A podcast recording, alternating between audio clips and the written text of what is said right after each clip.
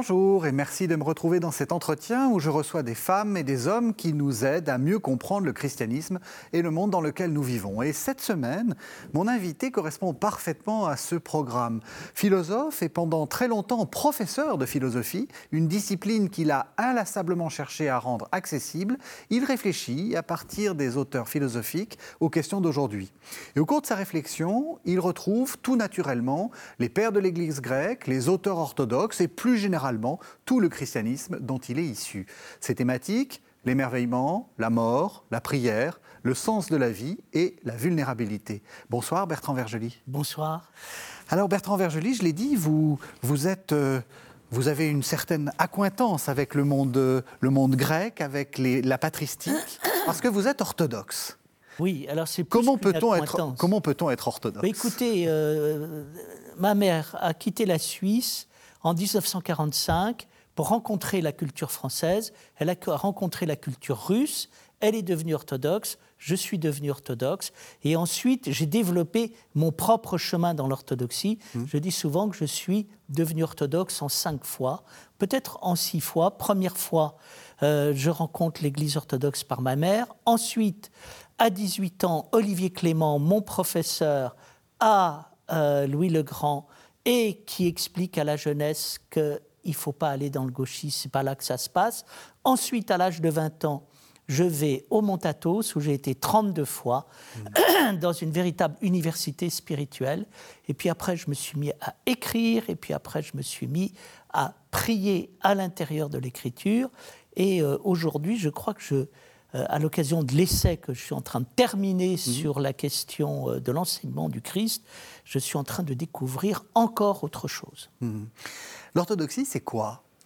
Euh, par, rapport à, par rapport à un catholique, c'est quoi? C'est le ce goût pour ce goût pour l'Orient, enfin l'Orient, les Grecs? Non, je pense que je crois que l'Église catholique est une Église éminemment politique au noble sens du terme. Mhm. C'est une Église qui a pris en main les destinées du monde et qui a développé une remarquable organisation avec énormément d'actions remarquables dans tous les domaines. Je crois que l'Église orthodoxe est une Église mystique.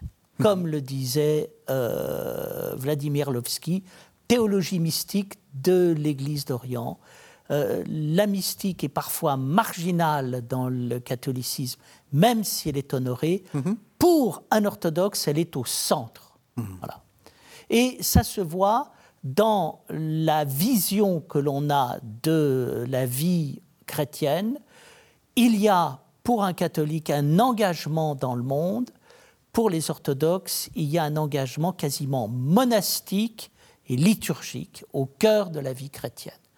Donc euh, nous sommes dans euh, deux visions des choses, euh, l'une tournée vers le monde, l'autre peut-être tournée vers l'intérieur.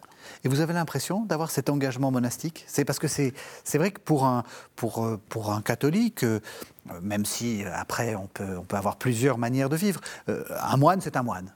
Vous, Moi j'ai l'impression de vivre une ascèse avec un maître intérieur mhm. et de traduire dans ma vie ce que j'ai vu au Mont Athos, le sens de la beauté et le sens de la vie mystique et de la vie intérieure et le fait de tout prendre mystiquement.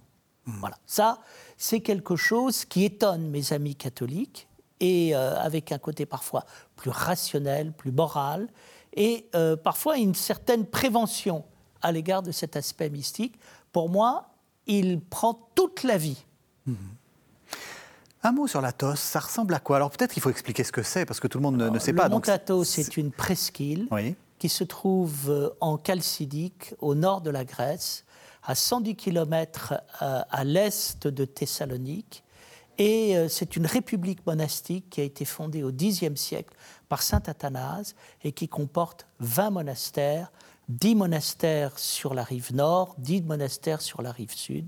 Mhm. Et c'est un lieu totalement dédié à la vie spirituelle et liturgique.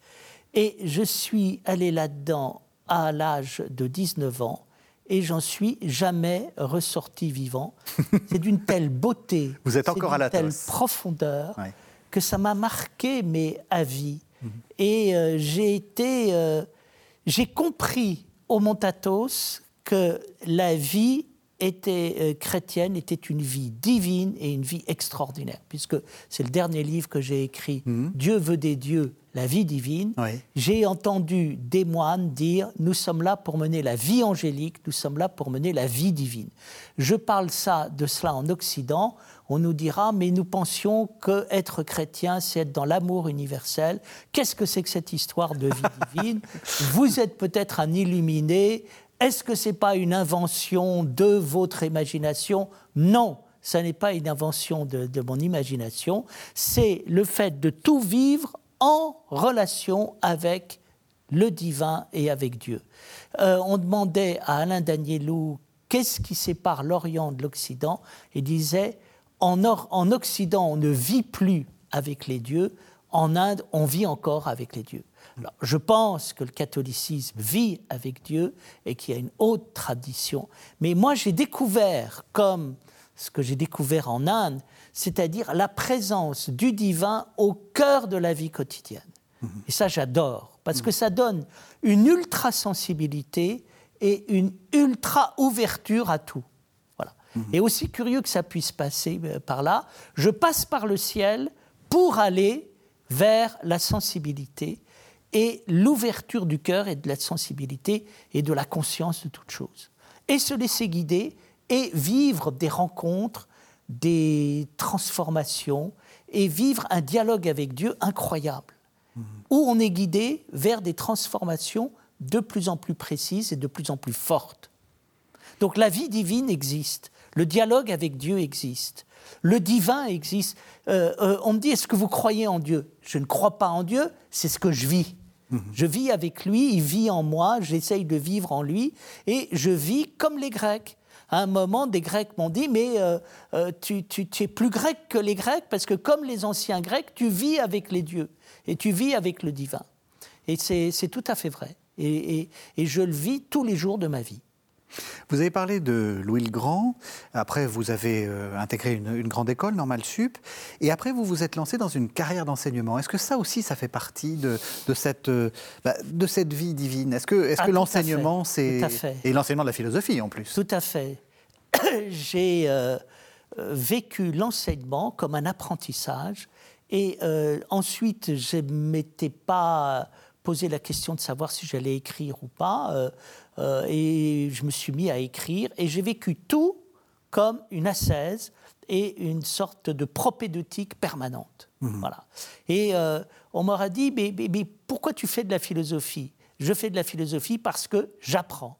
Je passe ma vie à apprendre. Mhm. Et tous les jours, j'apprends. Et je trouve que c'est le vecteur qui me permet de trouver un équilibre et une justesse dans la vie. Mhm. La pire des choses, c'est de croire savoir. La meilleure des choses, c'est de vivre en, en pensant qu'on a tout à apprendre.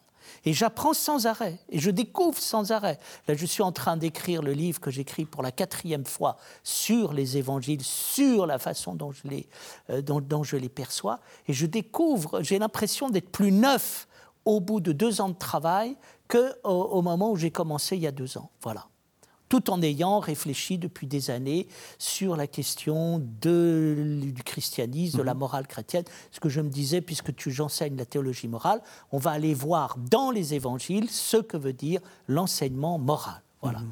Et donc, je me suis mis à écrire, à interpréter. Puis, comme on trouvait que ce, ce que je racontais était un peu original, donc j'ai persisté. Mais j'ai découvert des choses tellement merveilleuses, tellement extraordinaires, tellement renversantes, qui m'ont mis en état de nouveauté. Mmh. Et c'est ça que j'aime, c'est-à-dire j'apprends, je me remets en question, je suis remis en question par en haut, et tout d'un coup, je découvre des choses que je n'avais pas vues. Alors dites-nous, parce qu'on est à la fin, on, essaie de suivre la vie, mais là, vous, vous nous donnez envie. C'est quoi la, théologie morale? C'est s'occuper. J'en sais rien. C'est s'occuper du péché C'est s'occuper. Je pense que la, ce que j'ai découvert dans mon enseignement à propos de l'Évangile, c'est que le Christ dit en substance quand tu leur parleras de moi, tu leur diras qu'il faut tout changer et se libérer de tout. Et donc, c'est une incroyable leçon de liberté que j'ai découvert à l'intérieur de l'Évangile, comme un vent, une bourrasque, une tornade qui est venue dans ma vie, qui m'a transformé. Et c'est ça la théologie morale. C'est-à-dire, un jour on demandait, c'est quoi le christianisme? Qu'est-ce qu'il est venu faire le Christ? J'ai dit le christianisme, le Christ est venu parler de religion comme jamais on en a parlé. Mhm. Ben, qu'est-ce que c'est que la théologie morale? Il est venu parler de la morale comme jamais on en a parlé.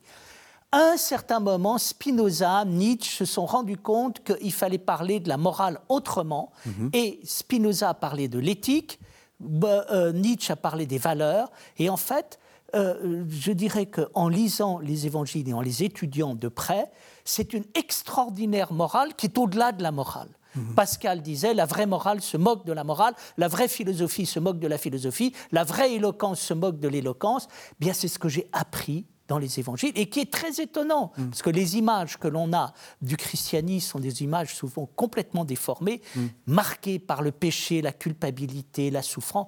Rien de tout ça. La je dis, le Christ est venu balayer tout ça, mm-hmm. en finir avec toute culpabilité, non pas pour tout déculpabiliser, absolument pas, mm-hmm. mais pour nous emmener dans la, la vie véritable, on vit de l'intérieur et Dieu vit à l'intérieur du cœur de l'homme et on se laisse guider par la vie divine que l'on a à l'intérieur de soi. C'est-à-dire que là, euh, ce qu'on pourrait appeler la morale chrétienne n'existe pas. Ce qui existe, c'est l'éthique fondamentale. Et l'éthique fondamentale, je la traduirai ainsi, le Christ n'a pas parlé de morale, il a été la morale. Il n'a pas parlé de l'amour, il a été l'amour. Alors si on me disait, qu'est-ce que c'est que il n'y a pas de morale chrétienne, il n'y a qu'une éthique chrétienne, mhm. et dans cette éthique chrétienne, c'est de dire, tu vas être et tu vas pas parler à distance, donc sois tout ce que tu vis. Et ça, c'est extraordinaire parce que le dialogue avec Dieu commence à l'intérieur du cœur, on écoute et on est guidé. Mais on est guidé non pas par une sorte de typologie ou de catalogue des péchés où on coche les cases, qu'est-ce qu'on a fait, qu'est-ce qu'on a bien fait, est-ce qu'on est conforme à ceci ou pas? C'est pas comme ça que ça se passe.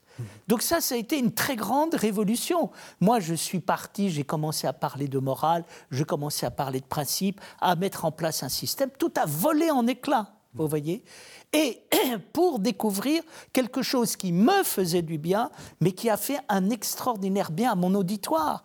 Parce que tout le monde me disait, mais je croyais que le christianisme, c'était la culpabilité, c'était... Mmh. Et j'ai dit, rien de tout ça. C'est une liberté dont vous n'avez pas imagination. Et je trouve confirmation de ce que je dis dans quelque chose qui est assez mal connu. La fin de l'Apocalypse de Jean ne se termine pas par la destruction du monde, ça, se termine par la nouveauté radicale. Mhm. Hein, tout, est, euh, tout est lavé, tout est nettoyé, tout va vers la nouveauté. Donc, ce que j'aime dans l'extraordinaire message christique, c'est de nous dire, nous sommes qu'au début de l'existence et nous allons vers une incroyable nouveauté. Voilà. Donc, quand je vis ainsi, je suis attentif et j'ai pas besoin qu'on me dise ce qu'il faut faire ou pas faire ça m'est enseigné de l'intérieur et d'une manière infiniment plus rigoureuse que par des règles auxquelles je devrais me conformer. Je vous propose qu'on écoute un, premier texte. Alors, je ne vous dis pas, c'est le, le jeu de l'émission, ce que c'est, vous allez le reconnaître tout de suite. Je suis bien, ensuite ce que d'abord je n'étais pas, sans l'être devenu. Car sans le fait même de devenir, il est impossible d'être devenu et n'ayant rien perdu de ma taille, je ne risquais pas de devenir plus petit. Et il en va ainsi dans d'autres cas, milliers par milliers, si tant est que ceux que nous venons de voir, nous allons les admettre. Car c'est à toi de parler un peu, tes têtes. À mon avis du moins, tu n'es pas sans avoir eu affaire aux questions de ce genre. Et parlez Dieu, Socrate, à quel point je m'étonne de ce que ces choses-là peuvent bien être. Cela dépasse les bornes. Et quelquefois, pour dire le vrai, quand j'y porte le regard, j'ai la vue qui s'obscurcit. C'est que Théodore, mon cher, paraît ne pas mal deviner au sujet de ta nature, car c'est tout à fait de quelqu'un qui aime à savoir, ce sentiment, s'étonner. Il n'y a pas d'autre point de départ de la quête du savoir que celui-là. Et celui qui a dit qu'Iris est né de Thomas n'a pas mal dressé sa généalogie. Le thé est tête, Mmh. de, têtes de Platon. et le fondement de la philosophie. Qu'est-ce que c'est que le fondement de la philosophie?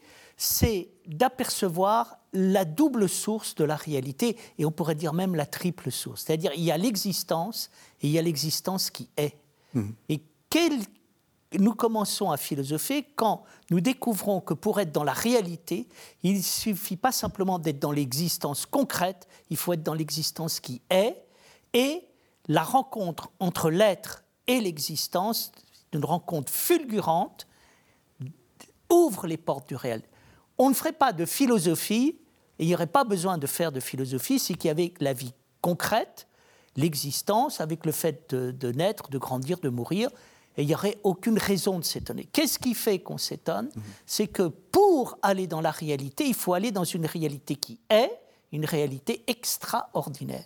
Et j'irai plus loin, le point de rencontre entre l'existence et l'être, c'est la véritable pensée, mais ce que je dirais l'expérience du Christ, c'est-à-dire la relation entre le ciel et la terre, mais je la vois au cœur de la pensée, comme un principe fulgurant, phénoménal. Et alors là, c'est l'orthodoxe qui parlera. Dans la vision que j'ai du Christ, c'est le passeur qui ouvre toutes les portes en permettant à l'invisible de rentrer dans le visible et au visible d'aller dans l'invisible. Et je vois cette porte au cœur de la pensée principe christique qui transforme tout, qui médiatise tout, et, euh, qui fait que, euh, voilà, je, je fais de la philosophie, mais je fais de la philosophie en Christ, avec le Christ, au cœur du Christ. Pourquoi?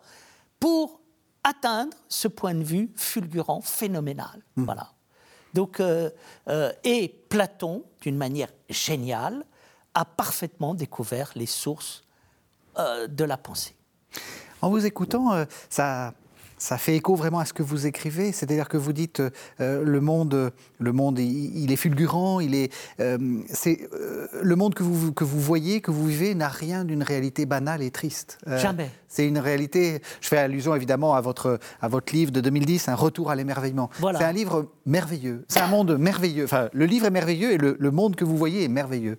Oui, alors le monde est merveilleux. Pourquoi? Parce que ma vie est guidée par la gratitude. Oui. Ma vie est guidée par la gratitude tout simplement parce que j'ai le sentiment de la gratitude inscrit en moi. J'ai failli faire partie du monde des non-voyants tellement ma vue est belle est, est basse et j'ai eu la chance de voir.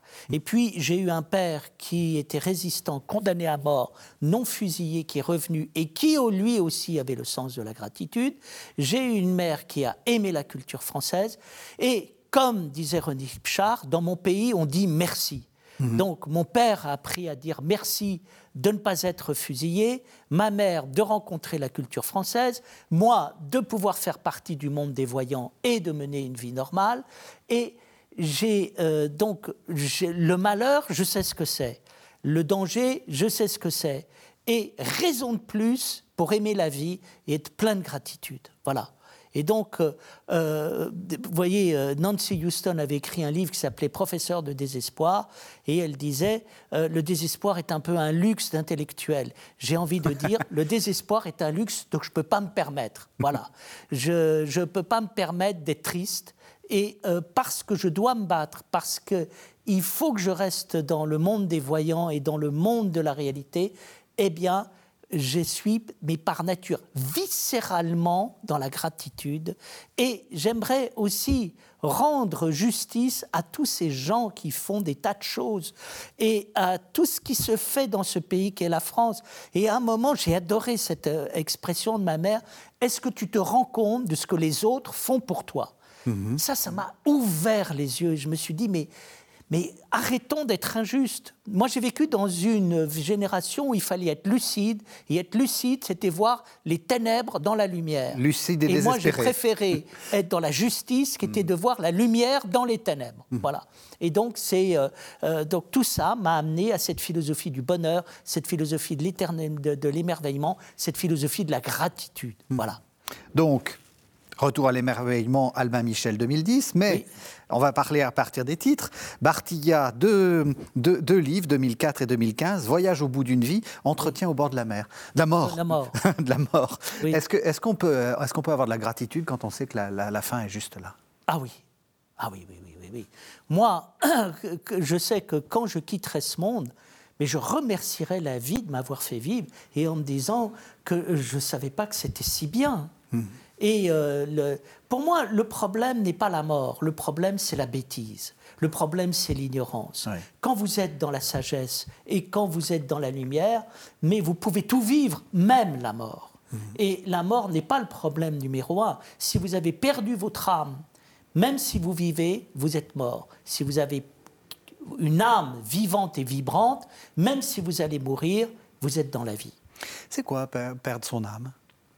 Perdre son âme, c'est ne plus avoir écouté ce que l'on a à l'intérieur du cœur et qui nous parle en permanence et qui nous donne des conseils et qui nous dit fais attention ou fais ceci ou ne fais pas cela. C'est la rupture du dialogue intérieur, du colloque singulier et de la voix du ciel à l'intérieur du cœur de l'homme. C'est une des choses les plus merveilleuses qui soient. C'est ce que j'appellerais la conscience fondamentale qui nous est donnée, qui nous permet d'être conscients. Il y a quelque chose de mystérieux en nous qui, qui ne vient pas de nous et qui nous permet d'être nous. Et ça, c'est l'âme. Qu'est-ce que c'est que l'âme? C'est la sensibilité infinie que nous donne cette voix merveilleuse quand on commence à dialoguer avec elle. C'est un des plus grands bonheurs de la vie que d'avoir découvert cette voix si fine, si délicate, si intelligente, si subtile, si équilibrée.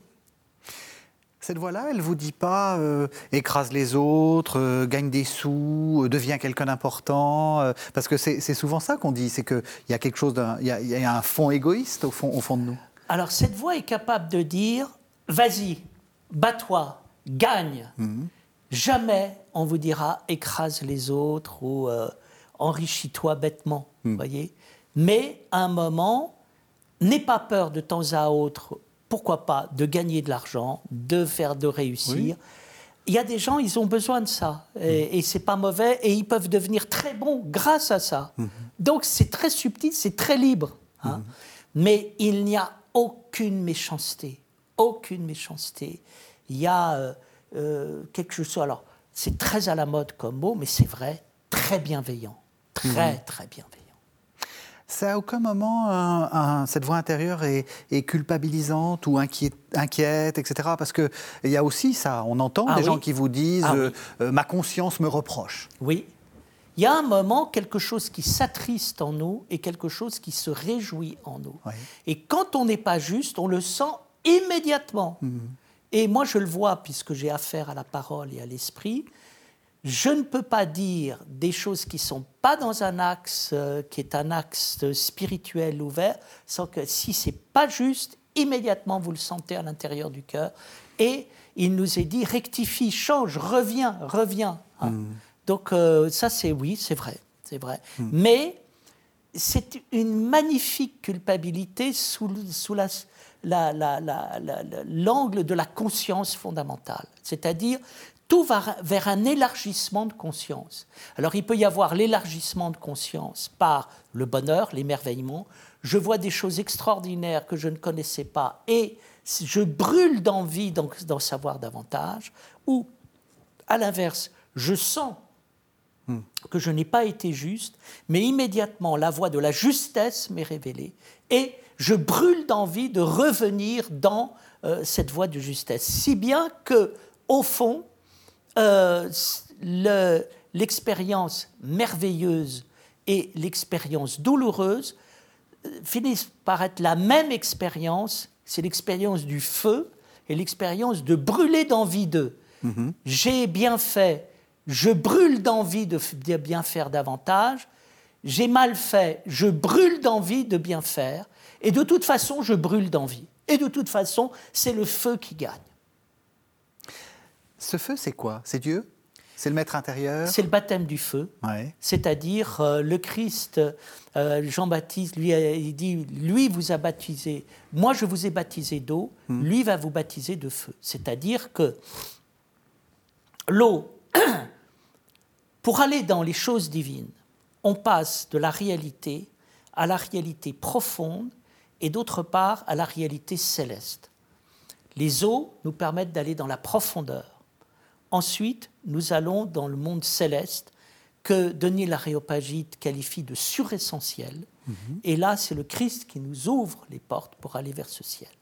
Et donc, ce feu, c'est incroyable, c'est extraordinaire. C'est-à-dire, tout est démultiplié en prenant une dimension dont nous n'avons pas imagination.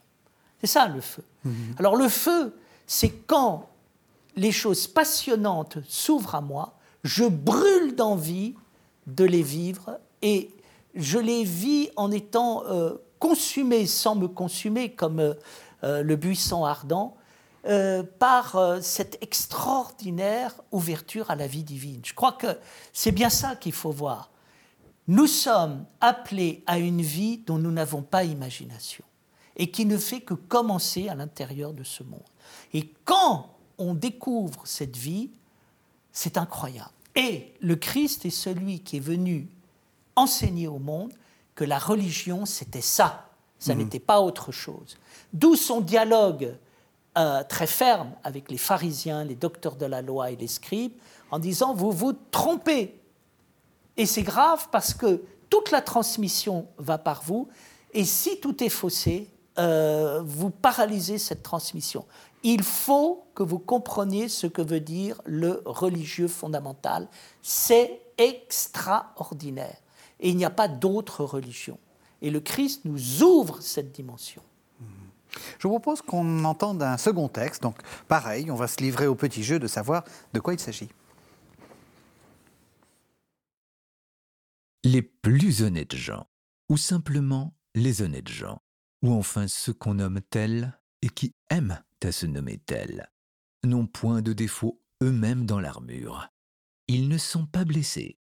Leur peau de morale, constamment intacte, leur fait un cuir et une cuirasse sans faute. Ils ne présentent point cette ouverture que fait une affreuse blessure, une inoubliable détresse, un regret invincible, un point de suture éternellement mal joint, une mortelle inquiétude, une invisible arrière-anxiété, une amertume secrète, un effondrement perpétuellement masqué, une cicatrice éternellement mal fermée. Il ne présente point cette entrée à la grâce qu'est essentiellement le péché. Parce qu'ils ne sont pas blessés, ils ne sont plus vulnérables. Parce qu'ils ne manquent de rien, on ne leur apporte rien. Parce qu'ils ne manquent de rien, on ne leur apporte pas ce qui est tout. La charité même de Dieu ne pense point celui qui n'a pas des plaies. C'est parce qu'un homme était par terre que le Samaritain le ramassa. C'est parce que la face de Jésus était sale que Véronique l'essuya d'un mouchoir. Or, celui qui n'est pas tombé ne sera jamais ramassé, et celui qui n'est pas sale ne sera pas essuyé.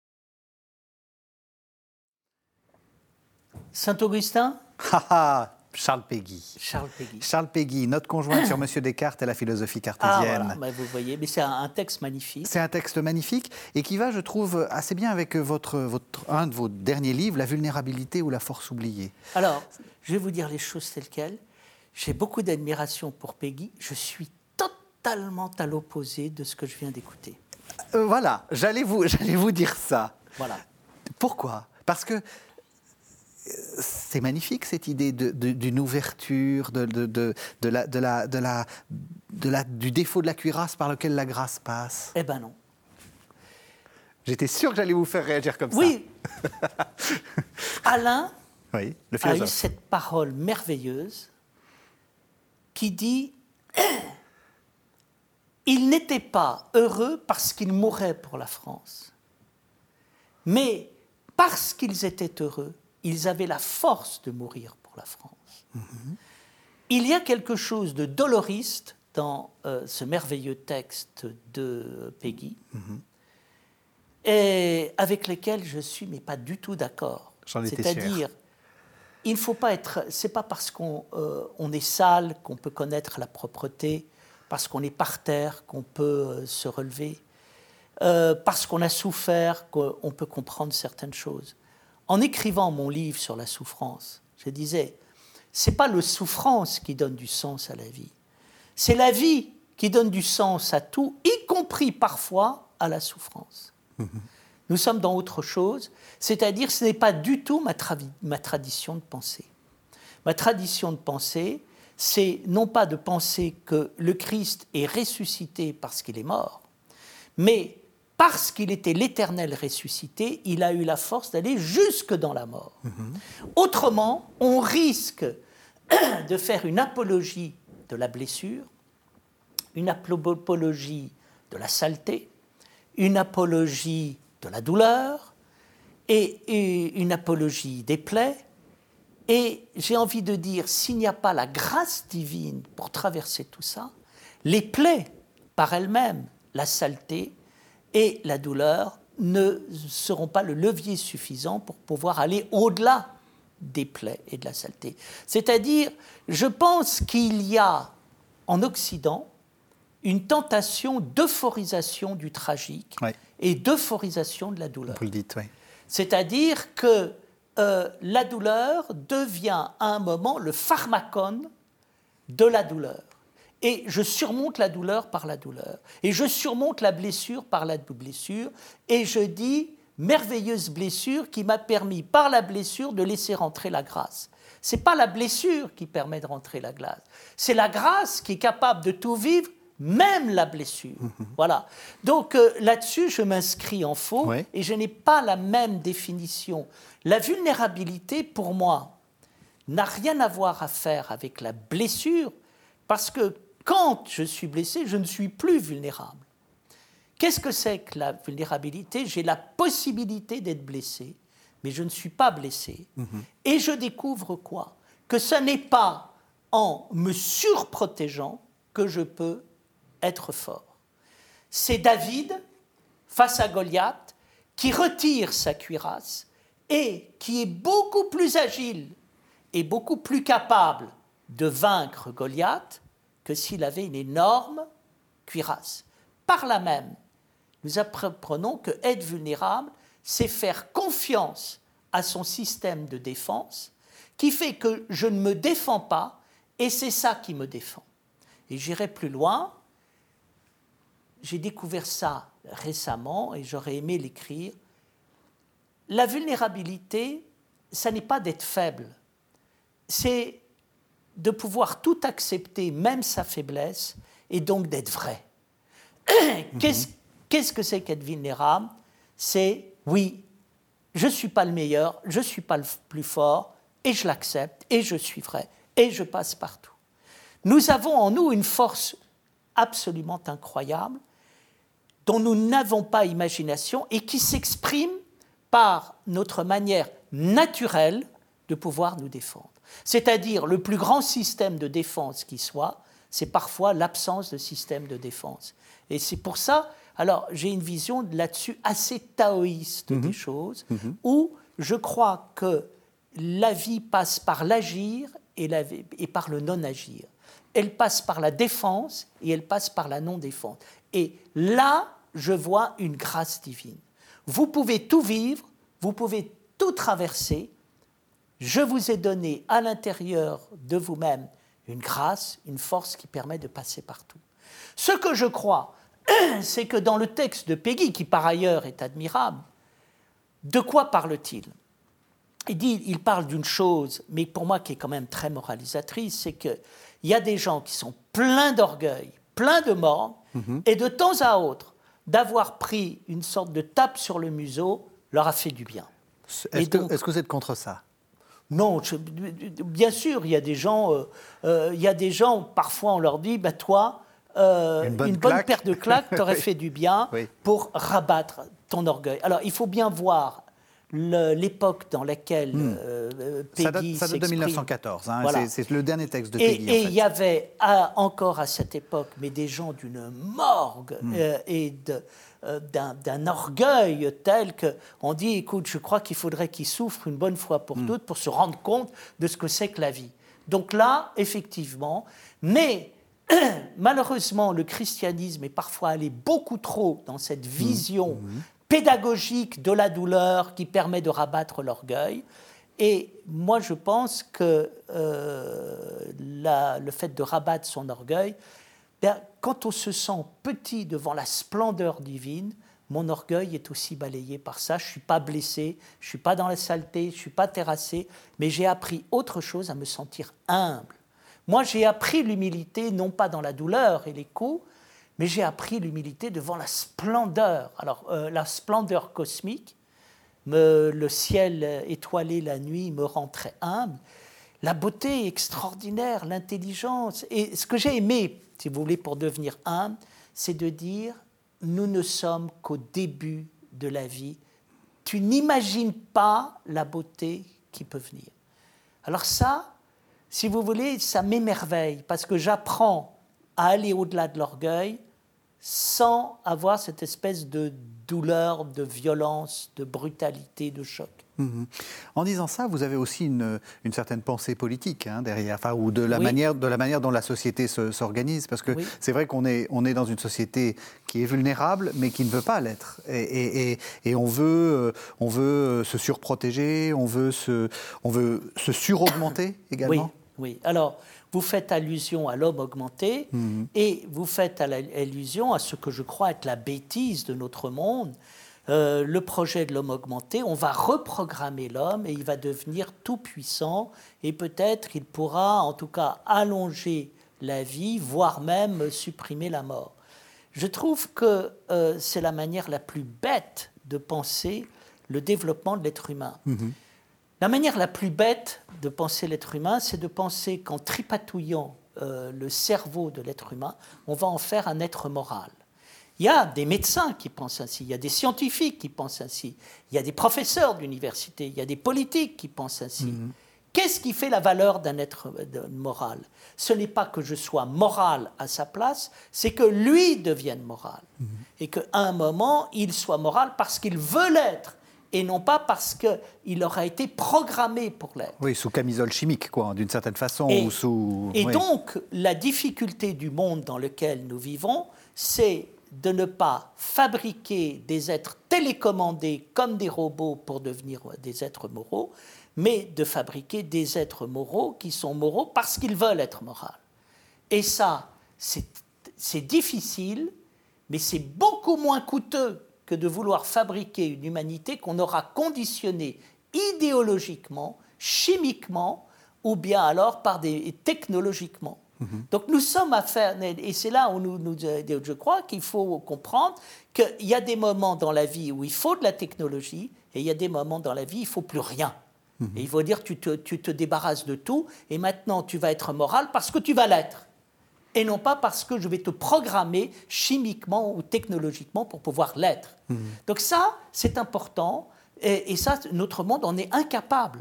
C'est-à-dire, il, il, veut toujours des méthodes, il veut toujours des techniques, il veut toujours un savoir-faire pour pouvoir le faire, mais la, chose qui nous permet d'évoluer, c'est de dire, je vais t'aider jusqu'à un certain point, mais à un certain point, je t'aide plus. Et maintenant, c'est toi qui vas avancer. Alors ça, c'est ce qui fait peur à notre monde. Et malheureusement, il y a des pouvoirs qui profitent de la faiblesse humaine en disant, non, non, on va euh, faire de vous des êtres moraux, faites-nous confiance, nous avons euh, un système qui va vous programmer, va vous donner des bonnes ondes et va faire de vous un être plein de bonté. Illusion grave. Mhm. Donc euh, ça, c'est un réel danger à l'intérieur de notre monde, c'est-à-dire c'est le retour du totalitarisme sous d'autres formes.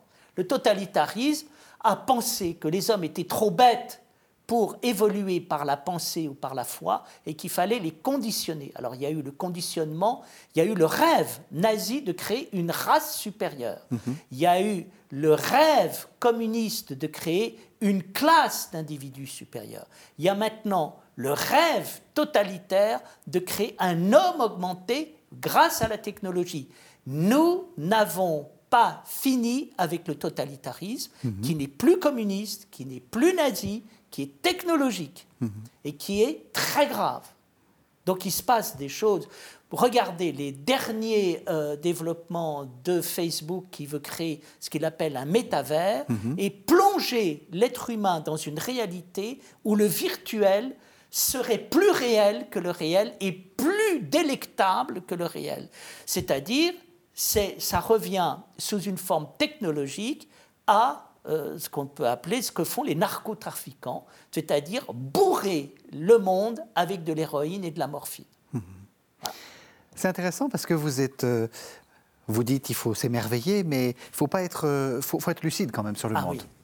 Il faut. Enfin, c'est vrai que le, le, le, platonisme vous, vous remet sur la, sur la, dans la réalité. Hein. Il faut être lucide. Le, être lucide, c'est d'avoir. Il y a la lumière, les ténèbres et la rencontre entre la lumière et les ténèbres. L'émerveillement, c'est le réel, l'extraordinaire et la rencontre entre le réel et l'extraordinaire. L'émerveillement, c'est pas l'abolition du réel. Oui. La, la, lumière, c'est pas l'abolition des ténèbres. -hmm. C'est la rencontre. Rien n'est aboli. Et là, nous sommes dans des rencontres christiques où il y a la rencontre des opposés, le réel et l'extraordinaire, -hmm. les ténèbres et la lumière. Il y a toujours la relation entre les deux. Et j'aime beaucoup. Et nous avons besoin du réel. Et l'extraordinaire est extraordinaire, d'autant plus que le réel est le réel. Et le réel m'aide à comprendre l'extraordinaire. C'est parce que tout n'est pas extraordinaire que l'extraordinaire est extraordinaire. Et c'est parce que le réel est extraordinaire qu'il est réel. Donc nous avons besoin du don. Nous avons besoin d'un extraordinaire réel et d'un réel extraordinaire. Et c'est la extraordinaire relation entre les deux qui va faire la merveille. Oui, parce que en vous lisant, euh, c'est une question vraiment que je me posais. Euh, on sent que vous êtes un optimiste, on sent que vous êtes un volontariste, on sent que. Mais euh, le mal existe quand même. Je suis un combattant.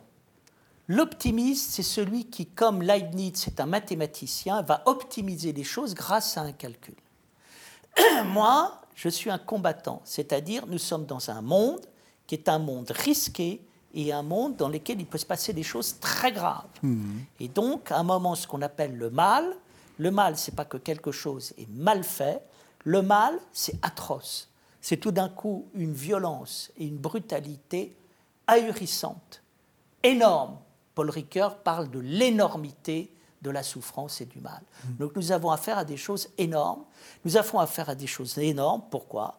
Parce que le monde est vivant, parce que le monde est humain, parce que tout n'est pas joué d'avance, et parce qu'il peut se passer des choses catastrophiques. Mais comme tout est vivant, ça veut dire aussi que le bien, le beau, le merveilleux est vivant. Bien. Mmh. Alors, moi, ce que j'aime, c'est un combat. C'est-à-dire, je vis, je vis dans un monde dur, je vis dans un monde qui n'est pas facile, et tous les jours, il faut se battre pour dire à tout le monde, on va s'en tirer. Mmh. On va avancer, on va gagner, et rien n'est gagné. Rien n'est gagné, et attention, les choses les plus terribles peuvent commencer à partir de choses anodines, vous comprenez? C'est-à-dire, qu'est-ce que c'est que l'expérience du mal? Ça commence par des petites choses qui ont l'air insignifiantes, et puis tout d'un coup, on se retrouve avec quelque chose d'énorme qui nous dépasse complètement et qui a des conséquences catastrophiques. Donc, il nous faut être vigilants, il nous faut être attentifs, il mmh. nous faut être combatifs. Donc moi, je ne suis pas optimiste, je suis combattant. Mmh. Et je sais, et, et de, la, la, vie est difficile, la vie est risquée, raison de plus pour s'émerveiller. Voilà. Vous savez ce que c'est que la collapsologie? Oui. Est-ce que vous êtes. Euh, enfin, comment, comment vous voyez ça? Je comment... trouve que ça n'a aucun intérêt. Et euh, rien. D'un mot, pas... c'est l'idée que le monde va bientôt finir parce oui, que la crise écologique. Et en plus, c'est vouloir que, en faire une science. oui. C'est-à-dire la science de la fin du monde. Oui. Moi, ce qui m'intéresse, c'est la résurrection. Ce qui m'intéresse, c'est la vie. C'est pas la fin du monde. C'est pas le fait que tout va s'effondrer. Je crois qu'il y a des risques. Mais je crois qu'il y a aussi à l'intérieur de notre monde des forces de renouveau, des forces de salut, des forces qui vont à un moment renverser la, la, la, la vapeur et qu'il y a des tas de gens qui y travaillent. Et donc, je ne suis pas du tout d'accord avec les collapsologues.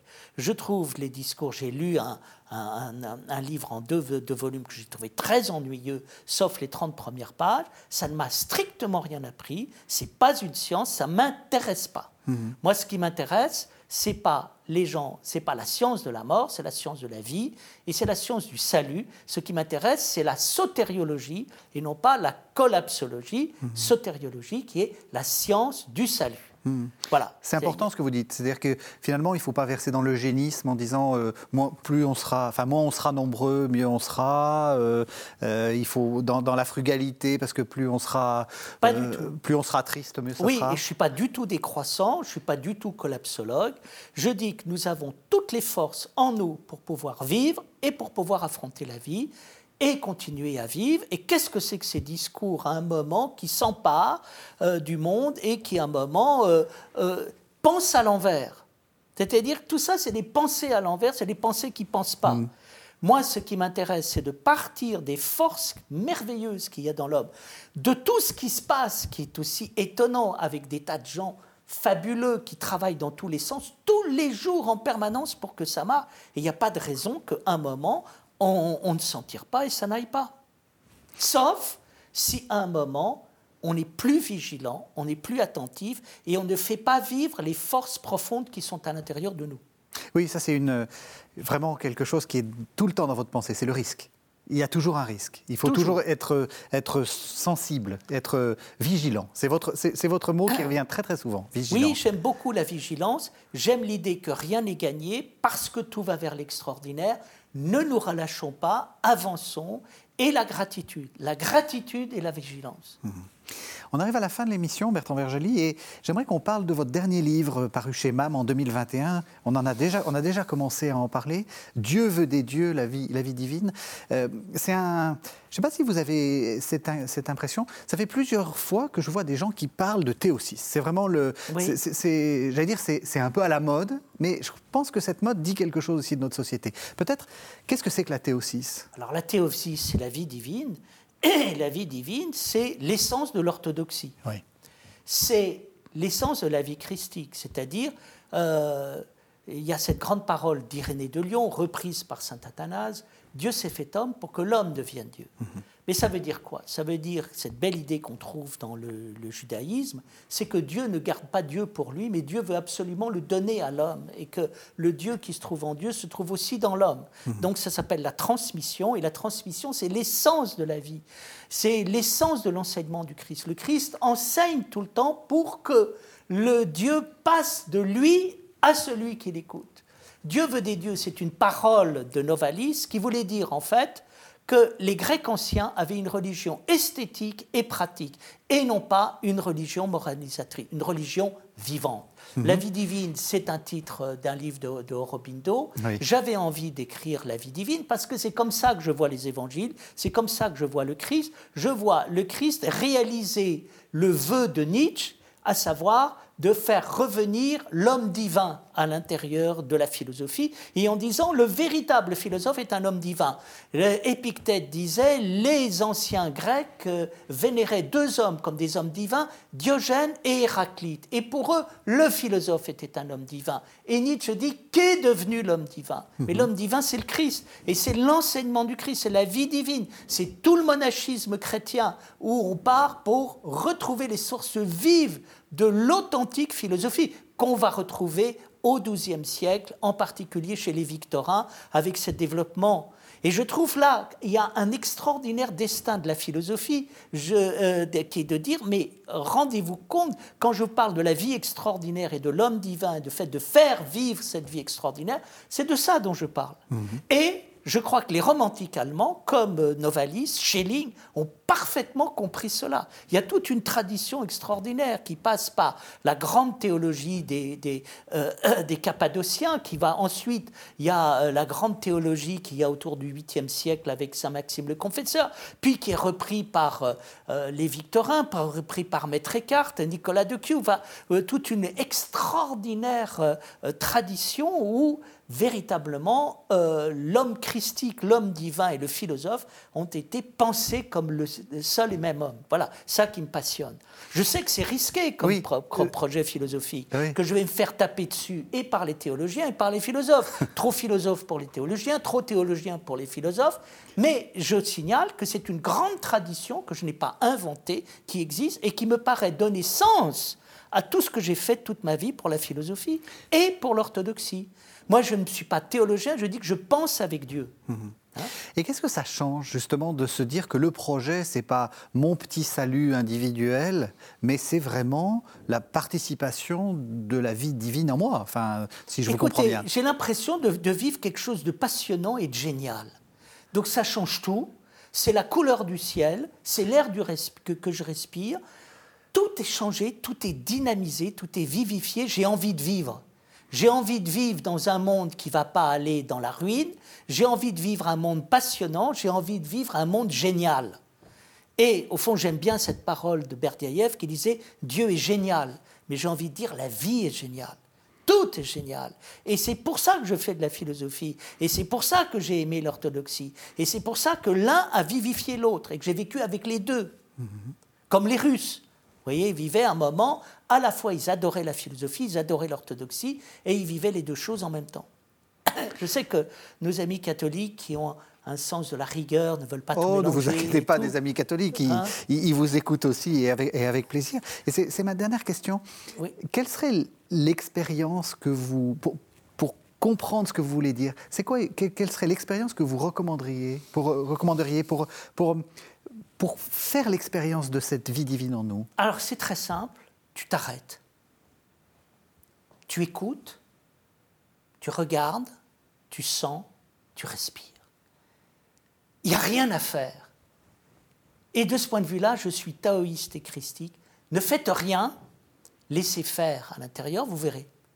Ne faites rien, soyez un moment capable, au milieu du tumulte et du tourbillon de la vie quotidienne, de vous arrêter, de respirer, de sentir. Ça veut dire probablement aimé. Je vis pour vivre. Je vis cet instant. Je le savoure. Je le déguste. Je communie avec lui. Il rentre en moi. Je rentre en lui. Et tout s'illumine. Merci Bertrand Vergely. Alors, je rappelle quelques-uns des livres que nous avons cités. La vulnérabilité ou la force oubliée, aux éditions du Passeur en 2020. Dieu veut des dieux, la vie divine, chez MAM en 2021. Et puis, et puis le, le Retour à l'émerveillement chez Albin Michel en 2010. Puis juste rajouter un livre que j'ai adoré écrire Alors, et qui s'appelle Le rêve perdu de la sagesse grecque aux éditions Priva et c'était en 2020 et c'est un livre dans lequel j'ai reparlé, mais vu par les Grecs, cet homme divin dont il a été question. Eh bien voilà. Merci beaucoup Bertrand Vergely. Merci. Merci, à nous de, de, nous avoir suivis. Vous savez que vous pouvez retrouver cette émission sur le site internet de la chaîne www.ktotv.com. On se retrouve la semaine prochaine.